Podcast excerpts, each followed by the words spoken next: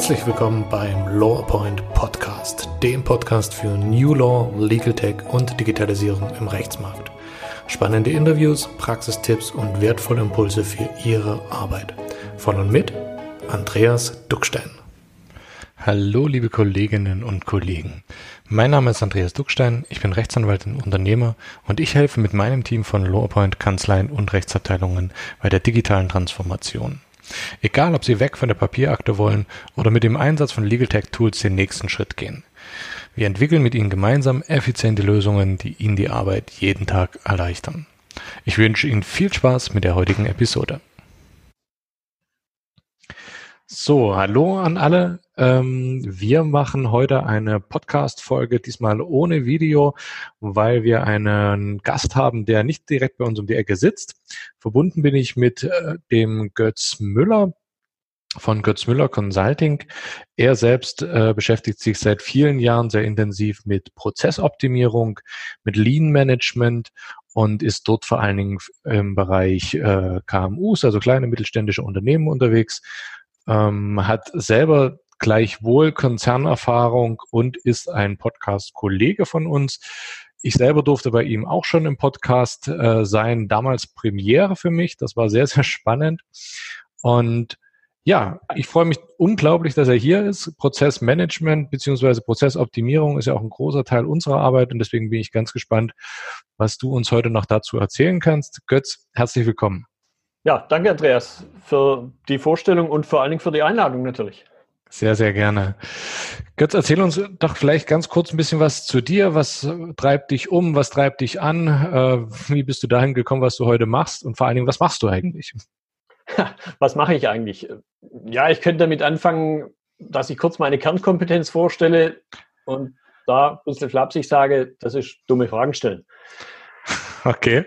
Und die Antworten sind dann, mein, sagen wir oft immer wieder dieselben, so aus dem Umfeld, haben wir schon immer so gemacht. Mhm. Aber um auf deine eigentliche Frage zurückzukommen, ich bin von der Ausbildung her Ingenieur, habe dann ein paar Jahre lang recht intensiv im Umfeld Softwareentwicklung gearbeitet für sogenannte Embedded-Systeme, will ich aber gar nicht weiter vertiefen und hatte dann irgendwann die Chance, als eine Form der Führungskräfteentwicklung eine sogenannte Ausbildung als ZIP-Moderator, Continuous Improvement Process, zu machen. Das war im letzten Jahrtausend und das hat mich dann viele Jahre über begleitet, während meinem Angestellten-Dasein. Ich sage es da immer so auch ein bisschen flapsig, nebenberuflich. Das heißt, das habe ich neben meinem, meiner Kernarbeit eben als Softwareentwickler und dann Projektleiter gemacht in der eigenen Abteilung, in Nachbarabteilung. Und seit über zehn Jahren bin ich in dem Umfeld Lean und Co., was letztendlich die Basis bei mir ist für die Prozessoptimierung, bin ich eben selbstständig als Berater tätig. Ja. Es gibt jetzt bestimmt einige, die sagen, was meint er mit Lean? Meint er Clean oder also ist letztendlich, was verstehst du unter Lean und was ist äh, Lean Management? Ja, es gibt ein paar schöne Definitionen, die im Grunde beste Definition, auch wenn der den Begriff Lean überhaupt nicht verwendet hat, ist von dem, der das Ganze letztlich erfunden hat, Taichi Ono, der Gründer des Toyota Produktionssystems, der hat es so ausgedrückt, es geht darum, diesen Zeitraum von dem Punkt, wo ein Kunde sagt, ich möchte was haben, egal ob das jetzt ein Produkt ist oder eine Dienstleistung, bis zu dem Zeitpunkt, wo dann beim Unternehmen, bei demjenigen, der leistet, das Geld eingeht. Diesen Zeitraum möglichst kurz zu machen. Der Fachbegriff mhm. wäre jetzt hier die Durchlaufzeit. Weil einerseits natürlich derjenige, der den Bedarf hat, der bekommt dann die Leistung dafür. Also sprich, er hat den Mehrwert, den Nutzen davon und umgekehrt das Unternehmen, dem nützt es auch was, weil die Kasse klingelt. Okay. Und man kann ein bisschen sagen, die Affinität des Leans eben, ja, wenn ich da möglichst wenig unnötig Sachen mache in dieser Zeit, dann reduziert sie sich typischerweise eben auch. Also Fachbegriff hier wieder Verschwendungen vermeiden. Und da kommt dann dieser etwas irreführende Begriff des Leans her, der jetzt von den Amerikanern in den, in den 80ern geprägt wurde. Ja. Wenn man das mal versucht, vielleicht auf eine Kanzlei zu projizieren, ähm, wie kann man sich vorstellen? Also wo würdest du an der Stelle äh, sagen, entsteht Verschwendung? Wo ist etwas, was ähm, vielleicht ja durch die derzeitigen Prozesse noch zu viel ist? Oder sagst du, naja, so richtig lässt sich das eine von dem an, also von das eine von, von KMUs auf, sage ich jetzt mal, eher freiberuflichere Tätigkeiten für Kanzleien gar nicht übertragen. Also was, was denkst du dazu? Ah, ich denke, also wie gesagt, diese, diese Antwort auf meine dumme Fragen, eine andere Variante ist, bei uns ist alles ganz anders. Also auch das mhm. begegnet mir immer wieder. Meine spontane Antwort, vielleicht ein bisschen vornehmer formuliert, stimmt nicht. Das heißt, das, was, was, was wäre die nicht vornehmere Variante gewesen? Ja, das war jetzt die nicht vornehmere Variante, genau. Achso, okay. Es geht also im Grunde darum, eben zu überlegen, okay, was sind die wertschöpfenden Anteile und was sind die nicht wertschöpfenden, schrägstrich verschwenderischen Anteile. Und bei den, da spricht man von den sogenannten Verschwendungsarten, die natürlich jetzt sich auf ein, auf, einen, auf ein physisches Produkt leichter abbilden lassen. Da geht es also mal darum, die wichtigste Verschwendungsart ist, mache nichts, was der Kunde nicht haben will, beziehungsweise wofür es gar keinen Kunden gibt. Hm. Jetzt, wenn wir an die Automobilindustrie denken, wo man, wo es das Thema, wo das Thema herkommt, ich baue halt schon seit vielen Jahren nur noch Autos, wenn jemand eine Bestellung dafür unterschrieben hat. Nicht so Henry Ford-mäßig, wo die Situation ganz andere war dass der seine Sachen nur vom Band schieben musste und da gab es draußen genügend Menschen, die eins gekauft haben. Ja. Die Situation also das Überproduktion. Und mit der Überproduktion, wenn ich es dann doch machen sollte, dann sind halt ganz viele andere Dinge. Ich muss es dann irgendwo wegtransportieren, weil es halt dann bei mir auf dem Hof steht. Das wäre dann wieder so eine Lagersituation. Also das, was ich halt im Lager habe, kriege ich ja nicht bezahlt, um auf diesen Punkt von vorhin wieder zurückbekommen. Und im Extremfall wird es ja nicht besser wenn ich mir jetzt vorstelle, dass das Auto draußen auf dem Hof steht, gut, jetzt aktuell haben wir ein bisschen besseres Wetter, aber wir kennen ja auch solche Situationen mit Hagelschauern zum Beispiel. Dann ist ganz schnell das schöne Auto halt im Extremfall kaputt. Ja. Oder nicht mehr so schön wie vorher. Dann fährt das Auto nicht alleine auf den Hof. Das heißt, da sitzt jemand drin, der bewegt sich also. Das ist eine weitere Verschwendungsart. Oder es passiert irgendwas in dem Produktionsablauf, wo halt Fehler passieren, nicht so, dass jetzt vielleicht das Lenkrad links statt rechts montiert wird, aber ich muss dann irgendwas reparieren, noch bevor ich das Auto überhaupt verkauft habe. Ist eine weitere Verschwendungsart. Und so kommt man insgesamt auf sieben Stück. Und da kann man viele Dinge aber eben auch auf das weite Feld, und glaube ich, da fällt jetzt eine Anwaltskanzlei halt mit rein, der Dienstleistungen. Informationstransport zum Beispiel. Oder eine wichtige, die hatte ich noch gar nicht erwähnt, das Warten und Suchen ist eine weitere wichtige Verschwendungsart, weil dort letzten Endes die Zeitverschwendung dahinter steckt. Und das ist deshalb die gemeinste Verschwendungsart, weil ich A, im Vergleich zum Auto, das auch unnötig auf dem Hof steht, sehe ich die Zeit ja nicht, mhm. die da verschwendet wird. B, derjenige, der aus welchen Gründen auch immer, der Mensch, der halt verschwenderisch mit der Zeit umgeht, ist ja nicht so, dass der da sitzt und Däumchen dreht, sondern der macht ja irgendwas, was aber typischerweise halt nicht wertschöpfend ist. Und das mhm. dritte Gemeine ist an der Sache, und das ist im Grunde dann das Schlimmste, die Zeit, die ich verschwendet habe. Wir haben jetzt noch keine Zeitmaschine, die kriege ich nicht wieder. Das Auto kann ich theoretisch verschrotten, da kann ich aus dem Gummi und dem Blech und vielleicht noch anderen Dingen, kann ich ein Stück weit wieder neues Auto bauen. Aber die Zeit ist halt weg. Ja. Zum Beispiel, wenn ich jetzt wieder an, an die Kanzlei denke, suchen, Akten durchsuchen. Papierakten.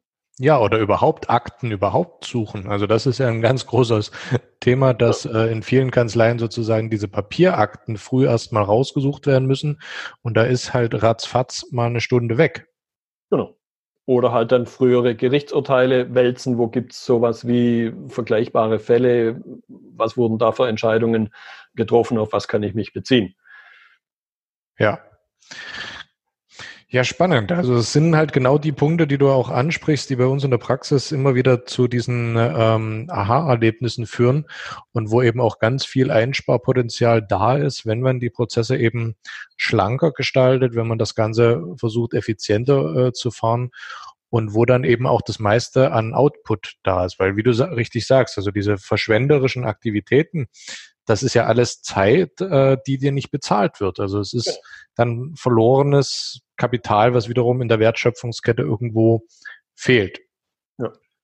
Spannend. Ähm, wie kann man sich denn die, die tägliche Arbeit da von dir vorstellen? Also die Projekte, die du begleitest, ist das, ähm, also gibt es da einen bestimmten Prozessablaufplan, den du mit den äh, Kunden dann äh, durchgehst oder wie, wie kann man sich vorstellen, um eben diese Prozesse optimaler zu gestalten?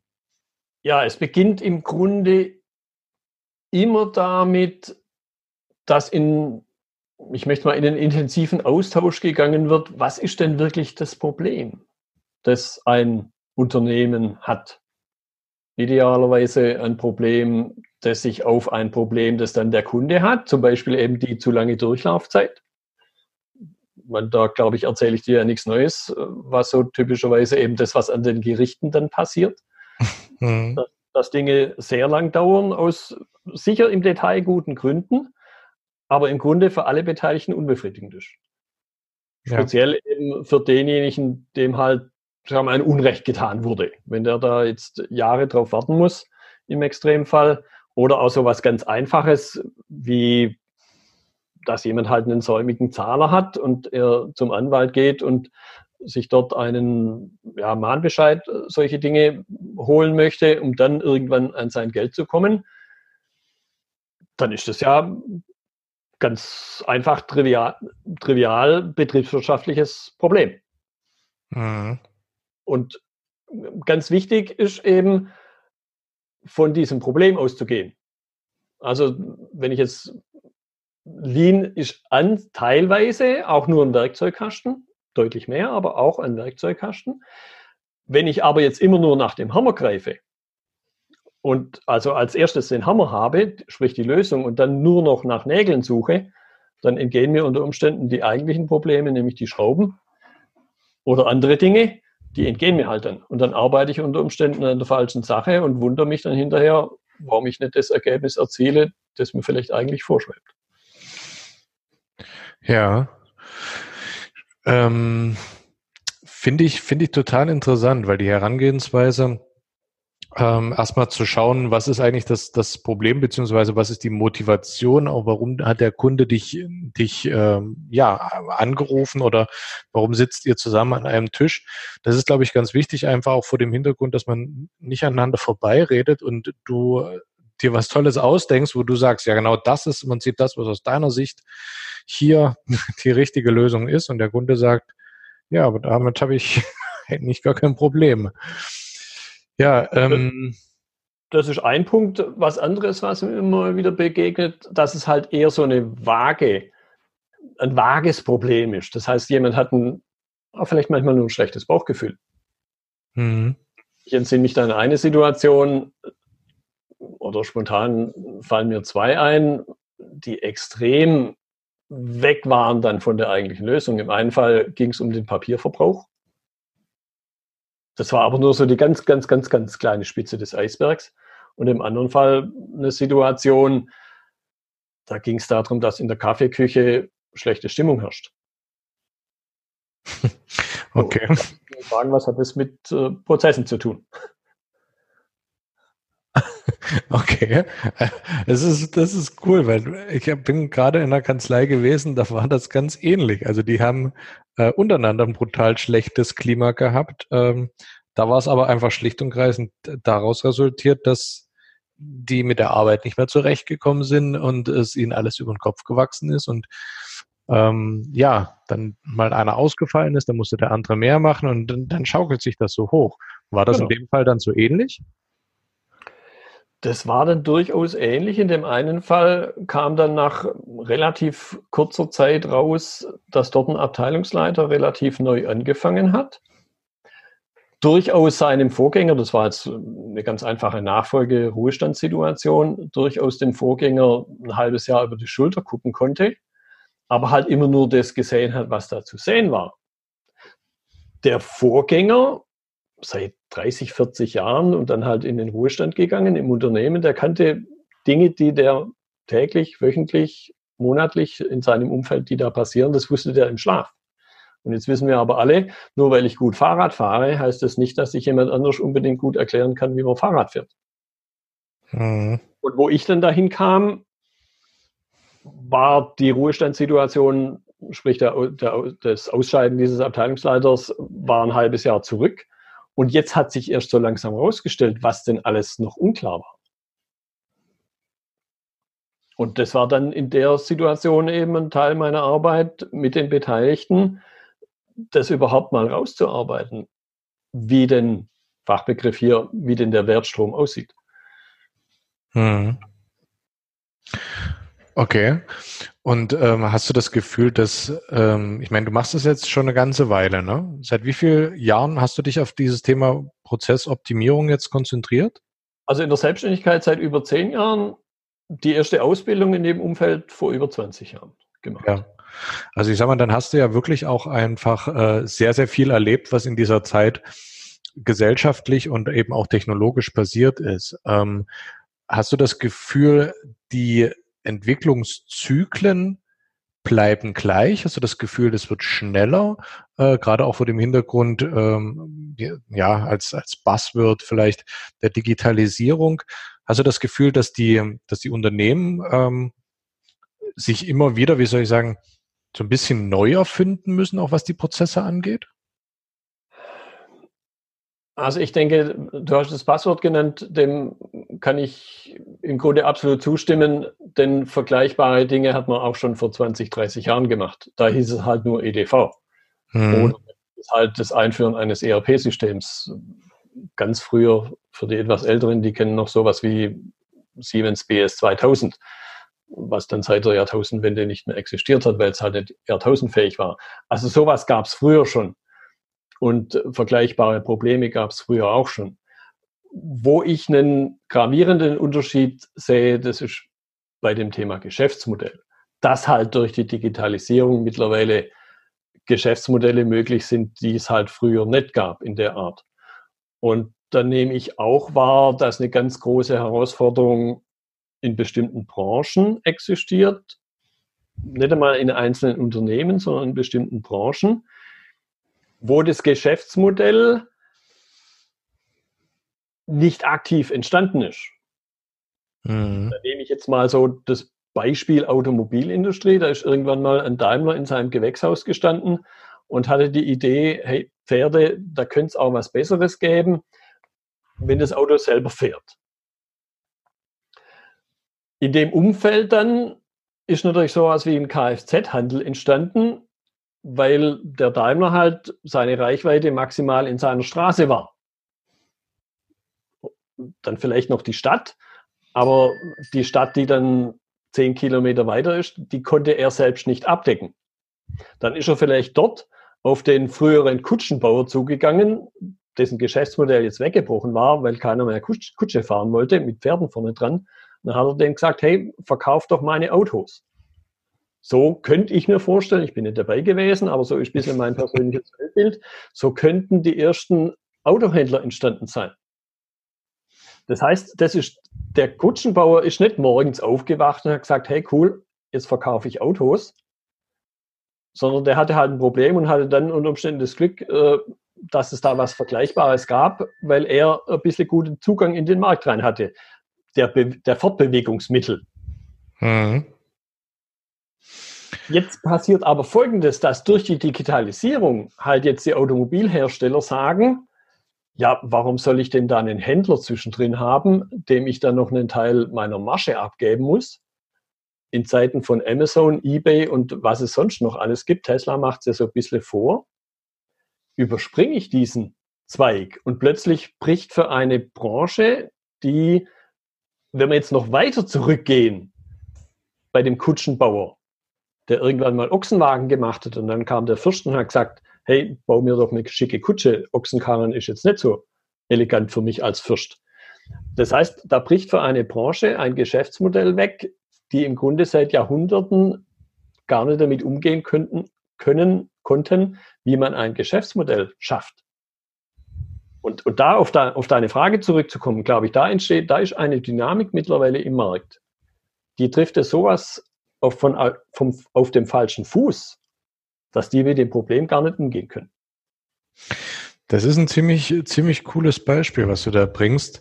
Ähm, ich sehe da, sehe da durchaus Parallelen zu, zu unserem Business. Ne? Also äh, gerade Automobilbau ist halt etwas, was ähm, ja industriell halt gewachsen ist und einfach ein großer Motor unserer Zeit, also ja, auch heute noch irgendwo ist.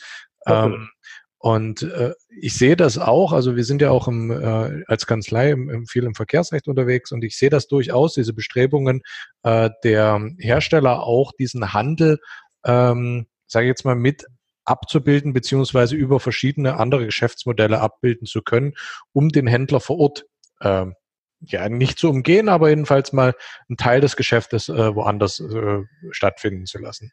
Und was ich beobachte, und das ist das Gleiche, was ich bei Kanzleien auch beobachte, ist, dass sowohl der Autohändler ähm, als auch der, der Kanzleiinhaber dann sagen, ja, das mag so sein, aber der Mensch will von einem Menschen kaufen. Und ich werde immer hier sein, weil es immer wird Menschen geben, die wollen quasi jemanden haben, wo sie hingehen können, wenn das Auto kaputt ist äh, und den sie äh, wegen des Klapperns äh, im Innenraum äh, ja in die Haftung nehmen können oder ansprechen können.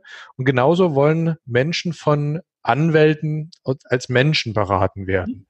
Ja. Und ich sehe das so ein bisschen kritisch, weil ich glaube, auch da verändert sich viel. Was, was glaubst du, wie, wie ist da so dieser, dieser Faktor Mensch und diese Erwartungshaltung, die in diesem Zusammenhang besteht? Ich, ich denke, das kann man absolut vergleichen, aber ich brauche halt bestimmte Teile der Tätigkeit nimmer. Und dadurch ändert sich das, das Berufsbild. Das heißt, wenn ich jetzt mal wieder den den Autoverkäufer oder vielleicht die Reparaturwerkstatt nehme, Klammer auf, die auch ein Problem haben mit selbstfahrenden Autos, mit Parkassistenzsystemen, nehmen die, nimmt die Zahl der Schäden und die Art der Schäden ab. Mhm. Gleichzeitig wird es technisch deutlich anspruchsvoller.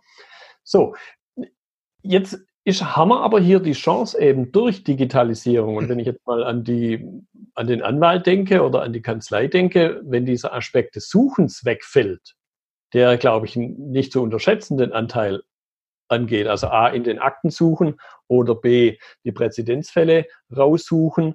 Solche Dinge, die der, der Mandant ja gar nicht auf dem Schirm hat, dass das hinter der Tätigkeit steckt. Und wenn jetzt der Anwalt plötzlich auf diese zwischenmenschliche Ebene seinen Schwerpunkt legen kann, dann dient es dem Mandanten, weil der sich besser verstanden fühlt der Anwalt vielleicht, ich drücke es jetzt vielleicht ein bisschen überspitzt aus, nicht mehr nur mit, mit Anwaltssprache um sich wirft. Da nehme ich mich ja selber nicht auch, auch nicht aus. Ich habe natürlich auch so eine eigene Sprache, die Ingenieure. So hat es, glaube ich, jeder. Wenn ich jetzt aber halt, weil mir plötzlich Zeit geschenkt wird, weil ich nicht mehr suchen muss zum Beispiel, dann kann ich mich mit solchen Dingen viel mehr beschäftigen. Ich erreiche meinen Kunden, meinen Mandanten, meinen Klienten viel besser. Und das, glaube ich, ist die große Chance, die mir halt die Digitalisierung bietet. Dass ich mich auf den eigentlichen Mehrwert, nämlich auch eine, nur eine gute Kundenbeziehung zu schaffen, viel mehr konzentrieren kann, weil ich die lästigen Dinge, die die Maschine ja viel besser kann, suchen und Muster erkennen, kann eine Maschine deutlich besser wie ein Mensch. Das überlasse ich der. Hm. Gehe ich, gehe ich absolut mit dir. Ich habe letztens einen Vortrag gehört von einem äh, Professor von der Uni in St. Ähm, wo war das? Ja, weiß ich nicht, irgendwo aus der Schweiz. Ähm, und er meinte genau das Gleiche, was du, was du auch jetzt gerade angesprochen hast.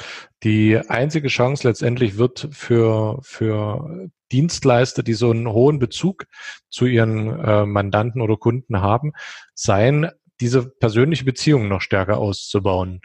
Und im Prinzip alles das, was automatisierbar ist, möglichst automatisiert ablaufen zu lassen, um genau diese Kundenbeziehung noch mehr zu stärken, weil das letztendlich A, dich vom Markt abhebt. Die Leute kaufen ja schon irgendwie von Menschen, aber nicht sinnlose Tätigkeit, sondern weil sie diesen Menschen als Person irgendwo da eine Vertrauensbeziehung aufgebaut haben. Und hier gebe ich dir recht. Also ich glaube da auch, das ist so die, die große Chance der Digitalisierung, zu sagen, alles, was standardisierbar ist und automatisierbar ist, ähm, das so effektiv äh, wie möglich abbilden und da die Prozesse so schlank wie möglich bauen und dann die dadurch auch frei gewordenen Ressourcen einsetzen, um Beziehungspflege zu betreiben. Genau.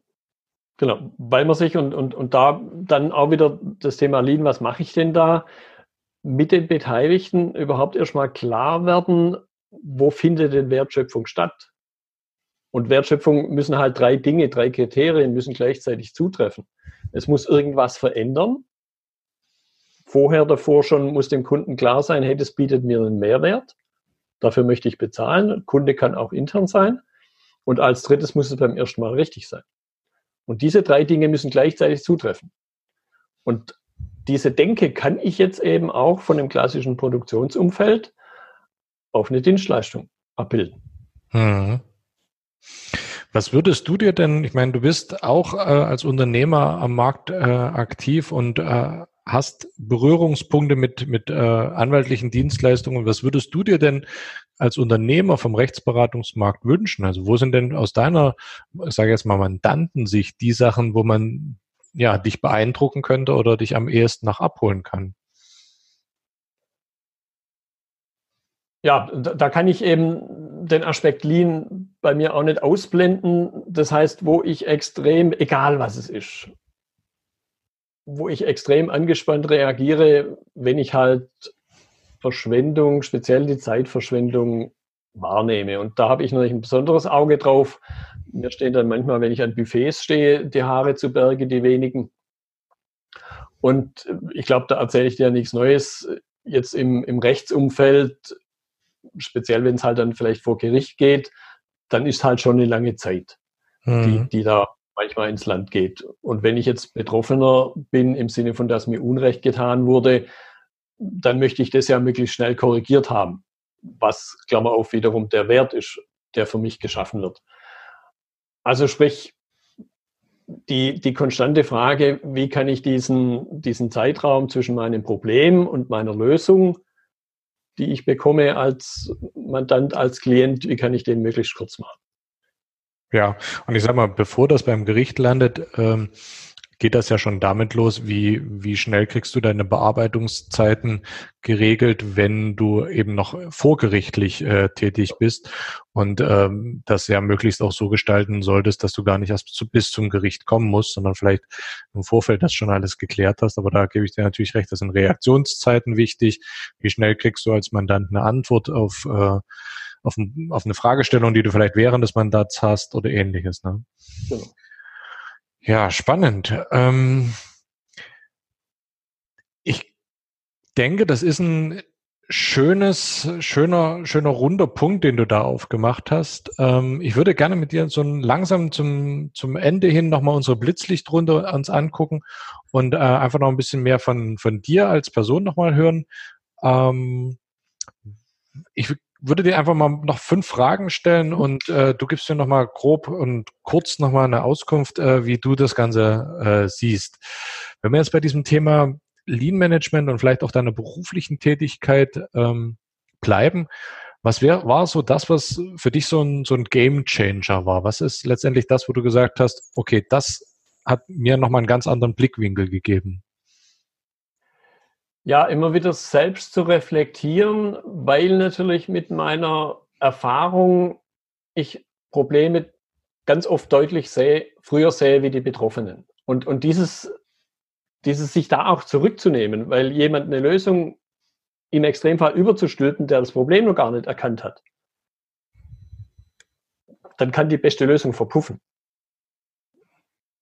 Mhm. Und da kann ich sagen, innerhalb der 20 Jahre habe ich einiges gelernt. das glaube ich dir. Ähm, was, was ist für dich so im Moment das Tool oder die, die Ressource, die für dich äh, einfach einen großen Mehrwert bietet? Da fällt mir spontan immer mein dezentrales Zweithirn ein, das jetzt in dem Fall halt eine Software ist, ganz, ganz konkret Evernote, weil ich halt da Sachen aus dem Hirn auslagere. Die einzige Herausforderung, die ich noch nicht gelöst habe in dem Umfeld, mich daran zu erinnern, was ich da mal abgelegt habe. Finden ist gar kein Problem. Nur manchmal dann sich daran zu erinnern, was man denn abgelegt hat. Also sprich, dass man danach suchen könnte. Ja, ja. Ich hatte jetzt letztens einen, äh, einen Podcast gehört und er meinte, in der Vorbereitung des Podcasts hat er sich mit dem Thema beschäftigt und hat dann quasi äh, bei der Google-Suche seinen eigenen Artikel, den er irgendwie vor fünf oder sechs Jahren geschrieben hatte, gefunden äh, und wusste gar nicht mehr, dass er zu diesem Thema überhaupt mal was geschrieben hatte. Das hätte ich sein können. Sehr gut.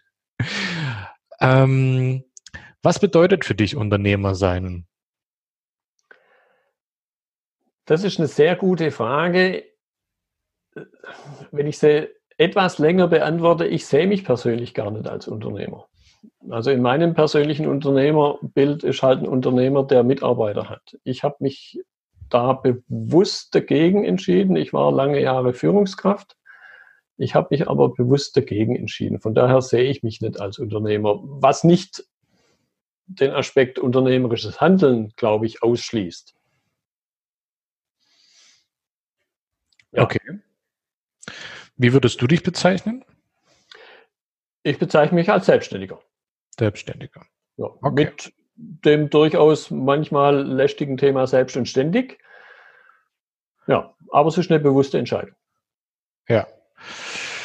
Ja, auch da spielt natürlich viel wieder mit rein. Ich meine, ähm, je kleiner die Einheiten sind, umso eher kann man die Prozesse noch äh, schlanker und, und äh, strukturierter gestalten und ist auch ein Stückchen flexibler. Also ich glaube, auch das ist eine, eine große Chance von, von kleinen Unternehmen, dass sie an der Stelle einfach ein ganzes Stückchen agiler sein können als ähm, eine größere Einheit. Ja.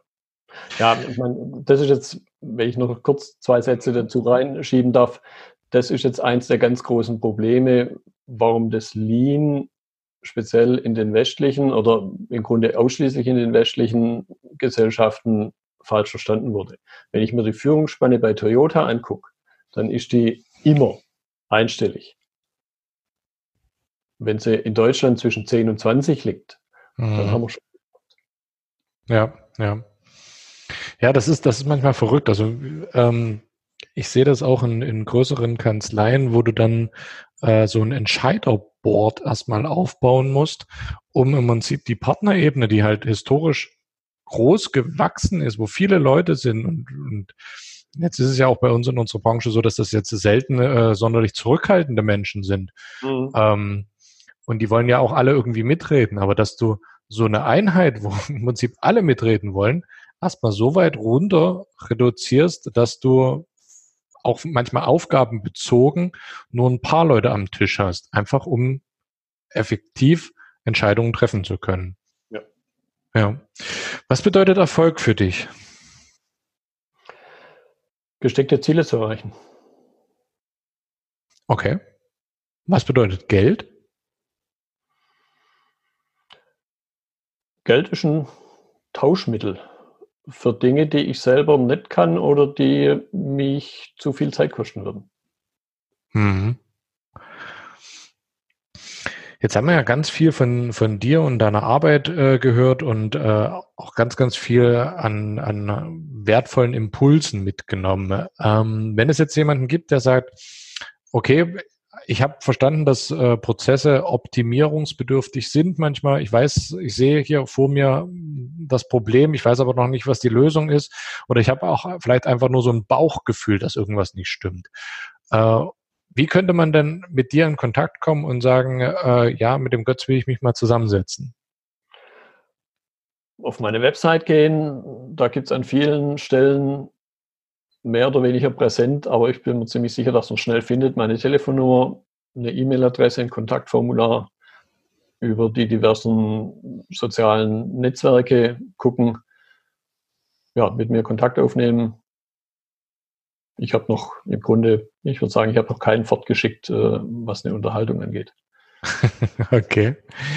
Ähm, dann würden wir die Kontaktdaten äh, gerne in den Shownotes noch mit verlinken, so dass man dich dann auf dem Weg auch schneller findet. Ähm, dann bleibt mir von meiner Seite aus erstmal nochmal ganz, ganz herzlichen Dank dir zu wünschen, äh, zu sagen, dir ähm, nochmal auch für die, für die wertvollen Impulse zu danken. Und ich würde mich freuen, wenn wir das vielleicht ähm, auch zu einem späteren Zeitpunkt nochmal ausbauen können, vielleicht nochmal ein paar Sachen uns genauer anschauen. Ähm, ja, mir hat das sehr viel Spaß gemacht. Vielen, vielen Dank bis hierhin. Mir definitiv auch. Ich finde es immer wieder interessant, sich mit jemand über ein gemeinsames Thema, Geschäftsprozesse, aber in, einer ganz anderen, in einem ganz anderen Umfeld zu unterhalten.